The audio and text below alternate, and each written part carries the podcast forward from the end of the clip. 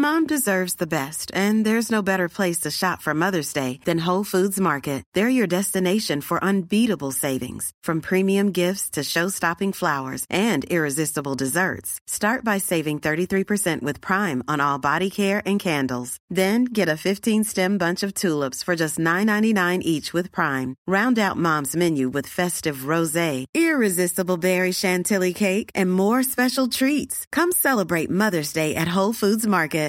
Ready to pop the question? The jewelers at BlueNile.com have got sparkle down to a science with beautiful lab-grown diamonds worthy of your most brilliant moments. Their lab-grown diamonds are independently graded and guaranteed identical to natural diamonds, and they're ready to ship to your door. Go to BlueNile.com and use promo code LISTEN to get $50 off your purchase of $500 or more. That's code LISTEN at BlueNile.com for $50 off. BlueNile.com code LISTEN.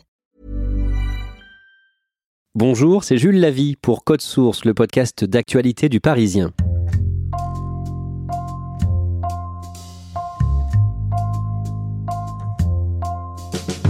Les meilleurs cavaliers au monde sont réunis ce week-end à Paris pour une prestigieuse compétition de saut d'obstacles, le Longines Masters, au parc des expositions de Villepinte.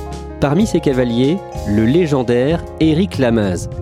Enfant des rues, abandonné par ses parents, ce Québécois est devenu champion olympique de saut d'obstacles en 2008 à Hong Kong. Aujourd'hui, malgré une tumeur au cerveau, il rêve de participer aux Jeux de Tokyo l'été prochain. Éric Michel du service des sports du Parisien nous raconte son histoire.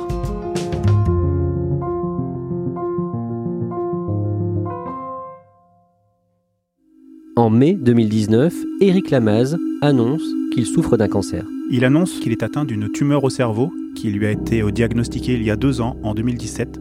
Jusque-là, il n'en avait pas parlé, il avait gardé ça pour lui ou pour son cercle très rapproché. Il a commencé à en parler au printemps dernier, mais il en parle encore très peu, il a encore du mal à mettre des mots sur cette tumeur, mais c'est un mal terrible, un mal qui laisse des chances très minimes de survie à moyen ou long terme. Éric Lamaze est l'un des plus grands cavaliers au monde. Cette annonce est un coup de massue pour euh, les passionnés qui savent que cet homme, par ailleurs, n'a pas été épargné par la vie. Il est né à Montréal en 1968 et il a eu une enfance difficile. Il est né dans une famille totalement décomposée, totalement ravagée par euh, la drogue. Ses parents été consommateurs et dealers de drogue. Ils ont fini en prison. Et quand ils sont partis en prison, bah, c'est sa grand-mère qui l'a adopté, qui devait s'occuper de lui. Alors on imagine une bonne mamie gâteau qui veut consoler son petit-fils qui a une enfance euh, catastrophique. Mais ça n'a pas été le cas parce que la, grand-mère, elle était alcoolique, mais alcoolique... Euh, jusqu'à la caricature, c'était une horreur. Elle ne s'est jamais occupée de ce petit gamin qui a fini par s'enfuir à 15 ans pour vivre dans la rue totalement misérable, abandonné, sans argent, sans famille. Euh, c'est une enfance misérable et incroyable. À ce moment-là, par chance, il va découvrir l'équitation totalement par hasard, c'est en passant euh, devant un centre équestre un jour, il avait rien, il, couchait dehors, il s'est dit tiens pourquoi pas, je vais rentrer, peut-être que ça va m'intéresser, je vais voir, et il est tombé amoureux des chevaux. Il a vécu dans l'écurie, on a dû lui dire mon petit gars, euh, trouve-toi un box et dors dans la paille, et puis tu vas nous nettoyer les box, tu vas nettoyer le crottin, tu vas sortir les chevaux, et puis bien il y a un cheval qui traîne là, si tu veux monter, voir ce que tu donnes. Et il a la chance d'être très doué naturellement, il a sans rien faire, c'est un homme de cheval, et puis il est tombé aussi sur des bons entraîneurs qui ont cru en lui, qui ont décelé son potentiel, qui l'ont fait grandir et qui ont vu qu'il était aussi particulièrement doué. Et à ce moment-là, il y a aussi un moment où il tombe dans la drogue lui-même? Dans la consommation, pas dans le trafic, mais dans la consommation de drogue, ce qui lui jouera des tours plus tard. Sa passion pour les chevaux euh, l'aide à ce moment-là? C'est sa vie, c'est ça aussi sa survie aujourd'hui. Il ne pourrait pas vivre sans les chevaux et il est en plus très très doué. Il est des champions comme lui, il y en a un par génération qui sont aussi doués que nature.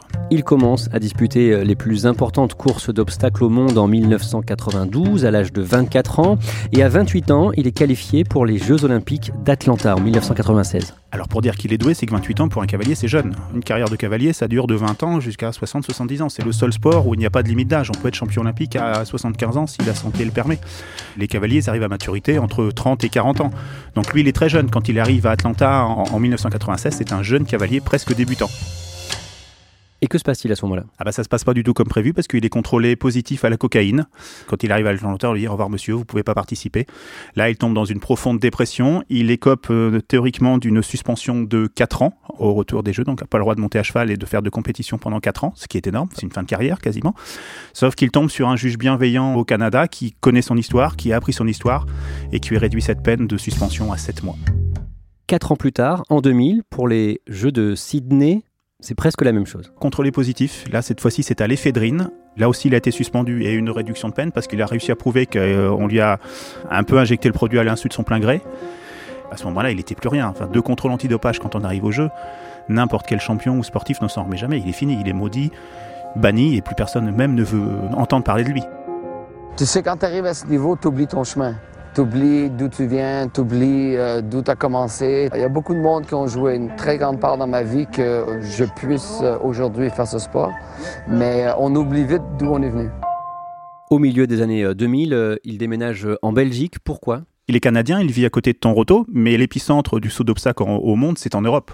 Les plus gros concours, ils sont en Europe. Et en France, d'ailleurs, la France est le pays qui organise le plus grand nombre de concours internationaux. On a régulièrement, quasiment tous les mois. Et en France, il y en a beaucoup. Il y en a beaucoup en Allemagne, il y en a beaucoup aux Pays-Bas, il y en a en Angleterre. Donc quand on est cavalier de haut niveau, il faut s'installer en Europe pour être prêt, pour pas traverser l'Atlantique, pour les chevaux aussi. C'est là qu'il découvre euh, un cheval qui va transformer sa vie. Mais au départ, il n'est pas emballé. C'est un petit peu l'histoire de Pierre Durand, qui lui a été champion olympique en 88. Pierre Durand, quand il voit Japlou, il n'en veut pas. C'est un tout petit cheval, il est pas beau, il est tout petit, il, il saute pas. C'est pareil avec Eric Lamas pour son cheval qui s'appelle X-Tête, euh, qui est un petit B, euh, un étalon B. B, ça veut dire euh, marron. Et c'est un tout petit cheval. On se dit, ce petit cheval, il va jamais sauter des obstacles. Quand on saute des obstacles à ce niveau-là, les obstacles, ils font un mètre, plus d'un mètre soixante. C'est énorme. Et ce cheval, quand il le regarde, il le voit, il dit, il, il fera jamais ce cheval. Donc, j'en veux pas. Il fait un mètre soixante, donc c'est sa taille. Il faut que le cheval saute sa taille. Ça paraît impossible quand il voit le petit cheval. Sauf que le cheval aussi, c'est un prodige. Quoi. Il sent qu'il y a un potentiel. Ah, il sent tout de suite qu'il y a un potentiel parce que c'est un homme de cheval. Donc au premier regard, il se dit bon, non. Et puis au deuxième, il se dit oui, je vais quand même essayer. Et puis il voit tout de suite que ce petit cheval est fantastique. Il faut dire qu'Eric Lamaze est à la fois cavalier et éleveur, c'est ça? C'est un des plus grands formateurs de jeunes cavaliers au monde. C'est ce que le monde équestre dit. C'est un éleveur de chevaux. Il possède la plus grande écurie euh, de sport équestre d'Amérique du Nord, ce qui est pas rien. Il a, il a une soixantaine de chevaux de très très haut niveau dans ses écuries. Il forme des cavaliers. C'est pas juste un cavalier qui saute à cheval euh, tous les dimanches, quoi. Il va faire d'Ixted un, un, très grand cheval de saut d'obstacle aux Jeux Olympiques de Pékin en 2008. Euh, pendant ces épreuves qui se déroulent à, Hong Kong, il représente le Canada avec Xted. Alors cette fois-ci, on lui on l'autorise à, participer aux Jeux enfin. Il est numéro un mondial à ce moment-là. C'est le meilleur cavalier du monde. Et il a la chance d'avoir euh, sous sa selle le meilleur cheval du monde, enfin réputé comme tel euh, par tous les cavaliers. Et donc en 2008, il réussit un exploit incroyable. Alors, ce qu'il faut dire pour euh, le sport équestre est une discipline olympique très particulière. C'est la seule où un animal est admis, il n'y en a pas d'autres. C'est la seule où hommes et femmes sont à égalité, c'est-à-dire qu'une femme peut être championne olympique devant un homme, ce qui n'est pas le cas dans aucun autre sport olympique. Donc en 2008, il devient champion olympique individuel de saut d'obstacle. Il a réussi l'exploit avec le Canada de remporter la médaille d'argent deux jours après. C'est très rare, c'est une performance incroyable. À ce moment-là, il est sur le toit du monde. Quand on sait d'où il vient, c'est assez fabuleux. Champion olympique de saut d'obstacle. C'est ce qu'il y a de plus beau. Il y a des concours toutes les semaines, toute l'année, partout dans le monde, mais il y a un titre olympique une fois tous les quatre ans et un seul. Il n'y en a pas d'autre. Il n'y en a qu'un. Pour lui, c'est un accomplissement euh, énorme. Huit ans avant, on voulait pas de lui, on l'a mis dehors des Jeux à coups de pied dans les fesses. Euh, pareil en 1996, donc champion olympique en étant banni, maudit, plus personne ne voulait prononcer son nom. Il est champion olympique, il est respecté par tous les cavaliers de la planète. J'ose même pas imaginer ce qui lui est passé par la tête à ce moment-là. Qu'est-ce qu'il dit euh, de, cette médaille d'or? Lui, il se focalise sur les grands championnats. C'est pour ça qu'il a un palmarès incroyable. Il me dit, moi, les épreuves de Coupe du Monde ou les Grands Prix, ils me servent juste à préparer ces grands championnats. Lui, il est focalisé sur ces grands rendez-vous, les Jeux Olympiques, les championnats du monde qui se déroulent tous les quatre ans. C'est son objectif. Il ne pense qu'à ça. Et tout le reste lui sert à préparer ces grandes échéances. C'est pour ça qu'il a un palmarès aussi incroyable. Trois ans plus tard, ils disputent euh, tous les deux, Eric Lamaze et Xted, une étape de la Coupe du Monde de saut d'obstacle en Italie, à Vérone. C'est un concours comme il en a disputé des dizaines avant, en indoor, c'est-à-dire en salle. Il saute normalement, tout va bien. Son cheval n'était pas malade, aucun signe avant-coureur. Il saute très bien, il est en tête du concours. Il franchit la dernière barre, il continue à détendre son cheval pour sortir de la piste. Là, le cheval commence à tituber. On le voit sur les vidéos qui, à l'époque, ont fait des millions de vues. Le cheval titube. On se demande ce qui se passe, ça dure quelques secondes. Et son cheval, il s'écroule. Avec Eric Lamas sur la selle. Ce qui est frappant, et ce que a dit Eric Lamas, on a l'impression que le cheval, avant de tomber, il essaye de protéger son cavalier pour pas lui faire mal. Et le cheval, Xted, il s'écroule. Quand on sait pas, on se demande ce qui se passe. Et le cheval, quand il est au sol sur le flanc, il a, ses jambes. On parle pas de pattes, mais on parle de jambes. Il a les jambes qui se secouent dans tous les sens, le malheureux. Il y a Eric Lamas qui est à côté de lui, qui est effaré, qui se demande ce qui se passe. Il y a les vétérinaires qui se précipitent sur la piste. Trois secondes après, Xtet est mort, il fait une rupture d'aorte.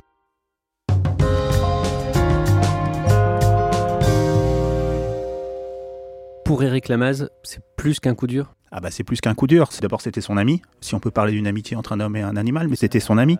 C'était une partie de lui et puis euh, c'était aussi son outil de travail. X-Tête, c'était ce qui lui permettait de gagner sa vie, de gagner tout court, de gagner des grands prix. C'était le meilleur cheval du monde, c'était un cheval unique. Euh, mais pour nous, c'était un ami. C'était euh, c'était plus euh, X-Tête qui sautait des, des, parcours sans faute. Le gagneur, c'était vraiment un ami. Et euh, ça a été une dure perte. Il le perd comme ça, sans aucune raison. Il avait 15 ans, ce cheval. 15 ans, c'est comme 30, 35 ans pour un être humain, donc il n'y avait aucune raison qu'il meure comme ça aussi subitement. Il est effondré. Ah bah il est effondré. Il, il a mis des mois, des années à s'en remettre et il se demande d'ailleurs s'il s'en est totalement remis parce qu'il pense à, il pense à ce cheval tous les jours. C'était, c'était une partie de lui. Xted, c'était vraiment un cheval de légende pour euh, les amateurs. Euh, dans un reportage d'Equidia, les animateurs et cavaliers amateurs Benjamin Castaldi et Julien Courbet lui rendent hommage. Moi, en tant que spectateur amateur, je prenais mon pied à le regarder. Voilà, c'était euh, c'était magique et je me disais waouh, que j'aimerais être à la place du cavalier. Qu'est-ce qu'il doit ressentir? Parce que nous, sur 50 sauts qui sont tendus, ratés, tout d'un coup, on en a un qui est génial. Lui, c'était à chaque obstacle. C'est à ça que je pensais à chaque fois que je le voyais. Quoi. Il y a quelques chevaux comme ça qui sont, alors quand on connaît un petit peu le milieu, mais qui sont passés comme ça à la postérité. Il y a Japlou pour le côté français. Il y a Milton qui est un cheval anglais qui appartenait à John Whittaker, qui était aussi dans la veine de ces très très grands cavaliers. Xted fait partie de ces chevaux, oui, de légende. Il y a une statue de lui en Angleterre. Euh, c'est un des cheval mythique. On pourrait aussi faire un film sur lui sans, sans aucun souci. Et c'est qui est magique. Quand un cheval fonctionne euh, à ce point avec un cavalier, c'est un grand bonheur. Et c'est pas un hasard si on dit que c'était le meilleur cheval du monde. Éric Lamaze euh, hésite à arrêter sa carrière à ce moment-là. Ah bah après la mort d'Ixted, il retombe encore une fois au, au, fond du trou, il ne trouve pas les ressources. Il va mettre des mois, il va se mettre un petit peu au golf pendant ce temps-là, il va mettre des mois à, à se remettre. Puis il est tellement mal après le décès de ce cheval qu'il est, oui, il pense à arrêter. Les chevaux font partie de la famille. Si nous choisissons ce sport, c'est parce que nous aimons les animaux. La perte d'un cheval, ce n'est pas comme briser une crosse de hockey ou une raquette de tennis. Xted a changé ma carrière. L'histoire le prouve. Mais il se remet en selle. Il réussit à trouver la force de repartir, de reformer des chevaux, parce qu'il faut les, chevaux, ça se forme pas, on prend pas un cheval comme ça dans un champ et on se dit, tiens, lui, il va m'emmener au sommet mondial. C'est beaucoup de travail, c'est des heures, c'est 12 heures de travail par jour avec les chevaux pour les amener au sommet, pour les travailler, et il repart de zéro, il trouve la chance d'avoir des chevaux qui le, qui le ramènent encore une fois au, sommet mondial. Ouais, surtout après Exted, je crois que vraiment c'était la fin. J'étais vraiment cassé. Mais euh, maintenant, j'ai découvert que ça m'a pris des années à oublier cette tragédie. Éric Lamaze participe aux, Jeux de Londres en 2012 avec euh, un autre cheval qu'il n'a pas eu le temps de bien préparer. Il termine 29e en individuel, 5e par équipe. Quatre ans plus tard, en 2016, il brille à nouveau aux Jeux Olympiques de Rio. Il fait le grand chelem en, en termes de médailles olympiques parce qu'il avait déjà gagné donc l'or et l'argent en 2008 et en 2016 à Rio sous un, sous un soleil de plomb, je me souviens, il, bah, il remporte une médaille de, de, bronze individuelle. Donc il est un des rares, sinon le seul cavalier de l'histoire à avoir médaille d'or, médaille d'argent et médaille de bronze olympique, ce qui est extraordinaire. Oui. Cette année, en 2019, le 20 mai, Éric Lamaze parle donc pour la première fois de son cancer au micro d'RMC Sport. Ah bah il dit qu'il vit avec cette saleté qui lui laisse une espérance de vie limitée. Il annonce que voilà qu'il souffre d'une tumeur au cerveau euh, depuis deux ans, qu'il vit, qu'il survit plutôt avec et qu'il fait, qu'il essaye d'être une personne normale. C'est ce qu'il dit. Je suis pas un héros. J'essaye de faire de faire mon métier avec euh, cette maladie qui me, je sais pas ce qu'elle fera de moi quoi. Et ça m'a pris très longtemps en étant capable d'en discuter ouais. avec le monde près de moi. Je me suis au fait retiré un peu socialement de beaucoup de monde. J'essayais de, de, de, continuer ouais. à monter parce que j'avais pris une décision que je continuerais à monter jusqu'au jour où. Ça n'irait plus. Ah Ma tête allait, mais le corps... Le corps partait. Le corps disait non. Éric Michel, vous avez euh, interviewé euh, Éric Lamaze il y a quelques semaines. Qu'est-ce qu'il dit lui-même de ses chances de vaincre la maladie? Je devais le rencontrer donc, en Belgique, à la frontière belge, mais côté belge, et je devais passer une, une journée avec lui là-bas dans son haras, sauf qu'on on, m'a dit le matin, bah, ça va pas être possible parce qu'il subit aujourd'hui, il doit suivre une chimiothérapie. Donc c'est pour dire qu'il ne sait jamais le matin ce qu'il va faire dans la journée. On lui a dit là, il faut aller faire une, une, séance de chimio. On a reporté, on devait le faire le lendemain, et le lendemain, il avait passé une très mauvaise nuit. On m'a laissé entendre qu'il serait pas en état de faire une interview correcte. On a fini par la faire quelques jours plus tard, mais par Skype, parce qu'il était, voilà, c'était pas une bonne période pour lui. Ce qu'il dit, c'est qu'il a une chance sur deux de survivre à cette tumeur. Enfin, je dis 50-50, mais je sais qu'au fond de moi, c'est sans doute moins que ça, mais, mais il n'a aucune échéance. Il peut être. Euh, Il peut être mort demain, comme il peut être, euh, il peut vivre encore deux, trois ans. Il n'en sait rien. Il n'en sait rien. C'est ça qui est terrible avec cette maladie, qui, de toute façon, à long terme, laisse peu d'espoir. Malgré cette tumeur, il se fixe l'objectif de participer aux prochains Jeux Olympiques à Tokyo du 24 juillet au 9 août prochain. Il s'est encore euh, mis ce défi d'être champion olympique. Alors, pas individuel parce qu'il a déjà gagné, mais avec l'équipe du Canada. Donc il y a quatre cavaliers canadiens qui font cette compétition par équipe. Il veut être champion olympique avec le Canada.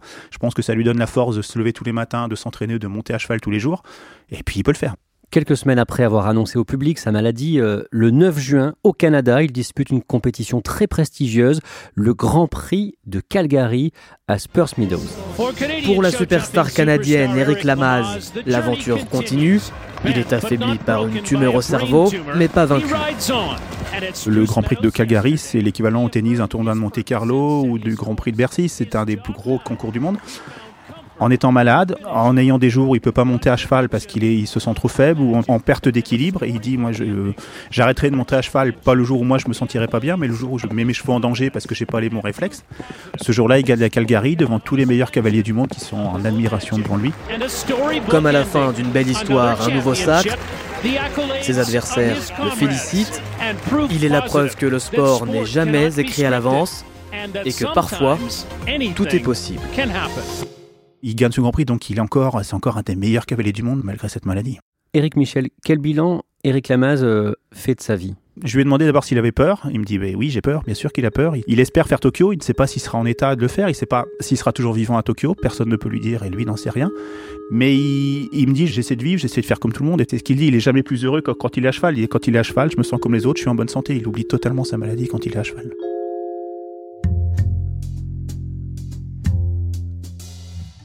Merci à Éric Michel. Code Source est le podcast quotidien d'actualité du Parisien. Production Stéphane Geneste et Marion Botorel. Réalisation Julien Moncouquiol.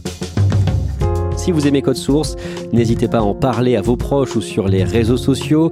Nous sommes disponibles chaque soir à 18h sur leparisien.fr, toutes les applis de podcast, mais aussi Deezer et Spotify. Et vous pouvez nous écrire directement code source at leparisien.fr.